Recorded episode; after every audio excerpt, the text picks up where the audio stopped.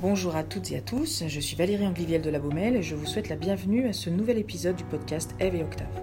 Le podcast Eve et Octave, c'est un rendez-vous mensuel pour discuter du leadership, ses enjeux, ses actualités et surtout les bonnes pratiques et les outils qui peuvent nourrir votre vie professionnelle et personnelle. Aujourd'hui, je suis ravie d'échanger avec Romain Christofini. Bonjour Romain. Bonjour. Romain, il est difficile de résumer votre riche parcours. Alors, vous vous formez d'abord dans une école de commerce. Après vos études, à l'âge de 23 ans, vous embarquez en tant que militaire détaché sur un 3 mâts dont la vocation est d'aider des toxicomanes à faire une post-cure. Marqué par cette expérience d'un an, vous rentrez en France pour travailler 7 ans dans différentes entreprises où vous occupez des responsabilités commerciales. En 2002, vous fondez Capital Santé, un cabinet pionnier du bien-être au travail en France, que vous revendrez 12 ans plus tard. Aujourd'hui, vous êtes coach de dirigeant, conférencier et auteur. Vous avez fondé Monastera, une entreprise sociale et solidaire qui organise des retraites leadership et sagesse. Par ailleurs, vous êtes l'initiateur de la communauté des leaders éclairés, dont vous êtes aussi le porte-parole. Cette communauté rassemble des entrepreneurs qui cherchent un accomplissement personnel et spirituel. Enfin, vous êtes l'auteur du livre L'intelligence spirituelle au cœur du leadership, La voix des leaders éclairés et engagés, paru en 2019. Alors, ma première question, Romain. Commençons donc par votre livre, L'intelligence spirituelle au cœur du leadership. Qu'entendez-vous par intelligence spirituelle? En fait, j'ai décidé d'intituler mon livre euh, à partir, de, à partir de ce que j'ai pu observer au cours des dernières années où j'ai accompagné tout un ensemble d'hommes et de femmes de l'entreprise qui aujourd'hui sont en train de, de contacter des ressources, des aptitudes qu'ils ont, et elles ont à l'intérieur d'eux-mêmes et qui les, aident finalement, qui, qui, leur fournit une sorte de, de carburant invisible, hein, parce que tout ça c'est pas forcément connu, mais qui, les aide finalement à trouver de l'audace, trouver de l'audace de sortir des sentiers battus. Euh, j'ai eu la chance donc d'être en contact avec ces personnes-là, et je me suis aperçu finalement que ces acteurs du changement, ils avaient une capacité à aller regarder à l'intérieur d'eux-mêmes. Et donc c'est à force d'observer des similitudes dans euh, leur transformation personnelle que, euh, que j'ai pu finalement contacter ce que j'ai décidé de nommer l'intelligence spirituelle, mais on va voir ce que ça recouvre, hein. mais un petit peu en utilisant ce vocable pour dire, bah oui, en fait, le monde de l'entreprise, depuis deux siècles, hein, depuis l'ère industrielle, nous a invité essentiellement à mobiliser notre intelligence rationnelle, notre intelligence cognitive. On a valorisé énormément le QI, cette faculté qu'on a de penser, de construire, d'anticiper, de calculer. Et puis depuis, comme vous le savez, les années 90, euh, avec l'apparition de ce qu'on a appelé l'intelligence émotionnelle, on s'aperçoit que les émotions peuvent aussi avoir un rôle à jouer. Et donc on les accueille de plus en plus dans le monde de l'entreprise, même si ça reste encore évidemment euh, le début. Et il y a une troisième forme d'intelligence, c'est là dont on parle, c'est cette intelligence finalement qui est de nature existentielle. Cette intelligence que l'on a en nous, mais que, encore moins que les autres, encore moins que l'intelligence émotionnelle, on a eu ou pris l'habitude de contacter et encore moins d'utiliser ou de convoquer dans, dans la sphère professionnelle. Donc que mettre derrière ce mot? Peut-être tout simplement le fait de se rappeler que si nous avons une intelligence spirituelle, c'est parce que nous sommes avant tout des êtres humains. Nous ne sommes pas des fers humains. Nous sommes des êtres qui avons la capacité, qui avons la conscience, qui nous permettent de nous poser un certain nombre de questions. Et nous sommes les seuls dans le règne animal, notamment, à pouvoir se dire, mais finalement, quel est le sens de mon existence? Ça, c'est, un questionnement de type existentiel vis-à-vis -vis de ma vie. Et puis, on est aussi des êtres langues, nous sommes aussi des êtres qui sont capables de nous interconnecter, de nous relier à plus grand que nous, de nous relier à la nature, d'être émus par un paysage, et de nous poser aussi des questions sur l'ordre des choses, sur, sur le sens finalement du peut-être du cosmos, de l'univers. Et ça, c'est notre deuxième dimension de cette intelligence spirituelle, c'est nous avons cette capacité à nous relier à quelque chose de plus grand que nous. Et donc pourquoi faire un livre sur ça? C'est que je me suis aperçu que ces, ces hommes et ces femmes qui aujourd'hui sont en train de changer drastiquement les règles du jeu dans l'entreprise, qui libèrent l'organisation, qui la dotent d'une mission sociétale, qui disent haut et fort qu'une entreprise maintenant, ça doit contribuer au, bien commun, ces hommes et ces femmes, ils font un chemin où à un moment donné, ils viennent puiser dans cette intelligence extrêmement puissante, qui donne du sens à leur action, qui leur donne de l'audace, euh, et qui permet aussi euh, d'accéder, on va en parler probablement, à d'autres niveaux finalement de rayonnement, d'inspiration, de puissance, mettez les adjectifs que vous voulez. Donc l'intelligence spirituelle au cœur du leadership, c'est un message, c'est un livre hein, qui est un recueil de beaucoup de témoignages en fait de ces hommes et ces femmes qui à visage découvert et, à visage découvert de façon intime nous disent ben voilà un petit peu le chemin que j'ai fait à la rencontre de moi-même. Et voilà comment en fait quand je mets des mots sur ce qui m'anime profondément en tant qu'être humain voilà comment ça m'aide dans le champ de mon engagement professionnel.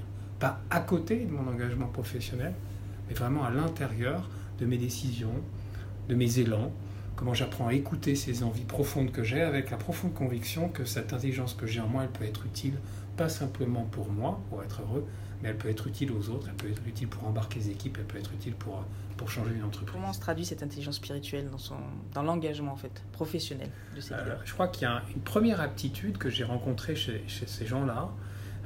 quand ils mobilisent cette intelligence, c'est que la première chose qu'ils se disent, après avoir beaucoup négocié et travaillé sur eux-mêmes, hein, il y a souvent un accompagnement, il y a souvent beaucoup d'humilité, c'est de se dire est-ce que je vis la vie que j'ai envie de vivre?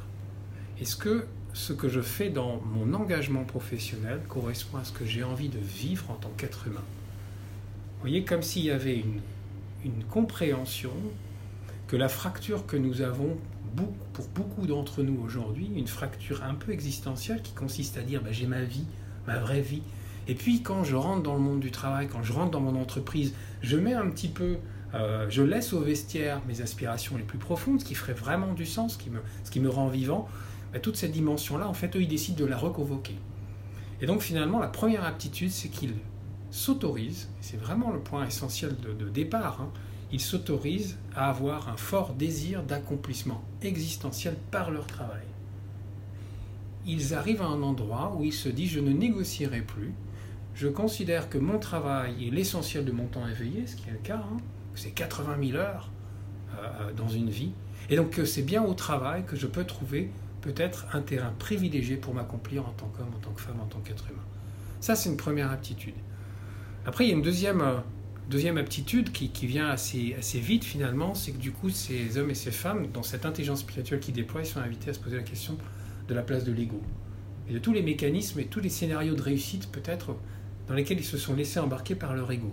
Donc l'ego est une notion spirituelle très profonde, beaucoup plus que ce qu'on en dit dans le langage commun. Et ce qu'il faut savoir sur un plan spirituel, selon beaucoup de courants, c'est que l'ego, euh, il est appelé dans ces, dans ces courants-là, dans ces enseignements-là, il est appelé le petit moi. Hein, donc quand je suis en fait en prise avec les désirs de mon ego, qui sont souvent des désirs de reconnaissance, euh, de possession, euh, de, notoriété, de pouvoir, hein, tout ça en fait ce sont des peurs. Hein sont des peurs et l'ego en fait se nourrit de ça.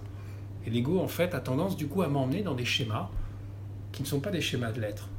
Des schémas en fait qui vont m'amener peut-être à accumuler, à vouloir un poste plus grand, à vouloir travailler pour une entreprise plus prestigieuse, à vouloir peut-être faire de la croissance, faire beaucoup beaucoup de rentabilité. Mais au fond, on sait très bien que sur un plan spirituel, c'est-à-dire l'accomplissement de soi, ça nourrit pas. Donc la deuxième aptitude, c'est comment en fait je prends conscience quand je contacte cette intelligence spirituelle que je ne suis pas mon ego, et que mon être, mon esprit est bien plus vaste que ça, et que ses aspirations à lui, elles sont d'un autre ordre que celles un petit peu que la société de consommation nous invite à penser, c'est-à-dire le avoir plus, le posséder plus, le briller plus, le paraître plus. Et une troisième aptitude, euh, vraiment dans ce chemin spirituel, euh, c'est de se dire que euh, si je veux vraiment incarner une autre forme de leadership, si je veux être capable d'apporter un changement au monde, le premier mouvement, dans la continuité de ce que je viens de vous dire, c'est d'aller à la rencontre de moi-même. C'est de me connaître. C'est-à-dire la rencontre de la singularité qui est la mienne. C'est quoi ma singularité en tant qu'homme, en tant que femme? C'est ce cocktail de talent, de force, peut-être de blessure aussi, de vulnérabilité. C'est ce qui fait vraiment ma singularité. Et, les leaders, en fait, qui illustrent ça, ces leaders éclairés qui sont en train d'émerger, ce ne sont pas des gens qui disent moi je suis visionnaire, charismatique, etc., etc. Vous savez, tous ces archétypes de leaders qu'on a un petit peu en tête, qui sont des soi-disant des, leaders successful, non, non, eux ils ont fait le chemin inverse. Au lieu de se conformer à des images, ils se disent mais moi je veux habiter pleinement qui je suis. Et si j'habite pleinement qui je suis, et si j'arrête de vouloir être quelqu'un d'autre, si j'ose euh, utiliser ce cocktail-là euh, l'habiter, l'offrir au monde, là je serais inspirant, là je pourrais impacter positivement le monde. Donc vous voyez cette troisième aptitude qui consiste à dire, moi j'ai appelé ça le noble leadership. Quel est mon noble leadership? Quelle est cette singularité qui est la mienne et que personne d'autre ne peut offrir? Euh, Et si je l'habite, si je me la reconnais, ensuite ça m'ouvre effectivement des pans assez incroyables en termes, de, en termes d'action, en termes de rayonnement. Vous avez parlé de leader éclairé, autre sujet central de votre ouvrage. Alors qu'entendez-vous par leader éclairé? Je crois que la première chose, à, réaliser. Hein. Je démarre mon livre par un, grand, par un constat, qui n'est pas très grand, parce qu'il est assez rapide à dire finalement. C'est que n'est-il pas illusoire de penser que nous pouvons aujourd'hui faire face aux crises environnementales et sociétales avec la même, le même type de leader que ceux qui ont contribué finalement à la situation et peut-être à l'impasse dans laquelle notre, société se trouve aujourd'hui. il y a quelque chose qui est appelé à se renouveler de façon extrêmement profonde chez ceux qui ont le pouvoir, que ce soit dans les organisations, les entreprises ou dans le monde politique de manière générale. Et donc cette génération qui est en train d'émerger, éclairée, euh, c'est, je crois, une génération qui justement fait ce chemin d'intériorité que j'évoquais, un chemin de retour à l'essentiel, un chemin de reliance à l'autre, un chemin de reliance à, plus grand que moi, à la nature, au monde. Et donc, vous voyez, il y a un double mouvement chez ces leaders éclairés, c'est qu'ils sont à la fois conscients d'eux-mêmes, conscients de ce qui les anime profondément, conscients de qui ils sont, et en même temps, ils sont conscients du monde. Donc il y a cette double dimension entre conscient de qui je suis, conscient peut-être de ce que je pourrais au monde, apporter au monde, et en même temps conscience que si on revient au monde de l'entreprise, hein, si on revient à la sphère de l'entreprise, mon rôle ne se limite pas et ne peut plus se limiter en tant que leader à simplement assurer la viabilité ou la rentabilité économique de mon entreprise. Ces leaders éclairés sont engagés dans le monde.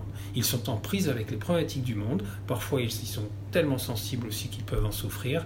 Et ils ont intégré le fait que leur principale possibilité d'agir sur le monde, c'est par leur responsabilité professionnelle.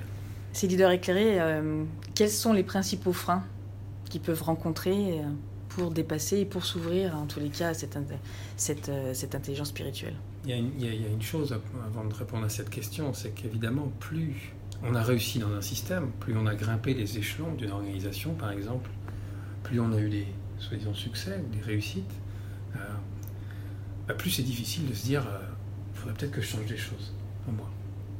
Donc le premier frein, c'est finalement beaucoup d'hommes et de femmes qui disent mais est-ce que vraiment euh, je dois, je dois me réinventer? Est-ce que, est que, est que je dois faire ce travail d'intériorité pour aller à la rencontre de moi? Parce qu'aller à la rencontre de moi, c'est peut-être aller à la rencontre aussi de, de renoncement, d'incohérence. Euh, je me souviens d'une femme qui m'avait partagé ça un jour, hein, qui me disait Écoute, je pense vraiment à venir dans une de tes retraites, mais, mais je ne suis pas prête. J'ai trop peur. Donc le premier frein, évidemment, c'est un frein de peur, parce que la remise en cause n'est jamais agréable s'apercevoir qu'on touche ses limites, s'apercevoir que, euh, bah oui, le monde appelle une nouvelle génération de leaders, que peut-être euh, on est en tant que manager, dirigeant, le principal frein au développement de son organisation, c'est pas forcément agréable. Donc premier, première chose pour lever ce frein, je crois, et c'est vraiment un beau chemin à faire, ça passe par de l'humilité. L'humilité de se regarder en fait et de se dire bah, où j'en suis par rapport à ce qui est vraiment essentiel pour moi. D'accord, j'ai fait une belle carrière, d'accord, j'ai fait un certain nombre de choses, mais au fond, est-ce que, est que vraiment c'est ça que j'ai envie de vivre? Et si c'est pas ça, qu'est-ce que ça m'invite à ajuster Dans qui je suis, dans ce que je montre aux autres? Le chemin que, que je vois moi euh, emprunté par ces hommes et ces femmes-là, c'est un chemin qui consiste à revenir à notre condition d'être humain. C'est quoi notre condition d'être humain? Ben, C'est que, qu'on le veuille ou non, derrière le masque ou derrière l'armure qu'on a pris l'habitude de mettre au travail, on a des fragilités, on a des vulnérabilités, on a des questions sans réponse, et puis on a, je disais aussi, des incohérences, des écarts de valeur parfois entre ce qu'on nous demande de faire et, nos valeurs profondes. Ouais, donc comment en fait revenir à, aussi cette, humilité qui est que bah, la vie euh, peut-être aussi peut s'arrêter. Moi je constate que ces leaders éclairés, sont en contact avec leur finitude. Et plus en fait paradoxalement je suis en contact avec euh, ma, mort, hein, mes limites, bah, plus je trouve de l'énergie de vie pour, pour traverser les choses et pour peut-être aller vers l'essentiel.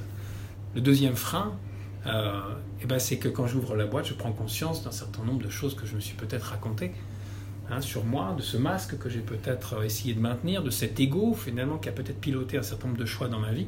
Donc là, il faut beaucoup de bienveillance hein, vis-à-vis de soi-même, parce que l'ego, il est, il est rotor, il nous emmène dans des tas d'endroits. Moi, ça a été le cas.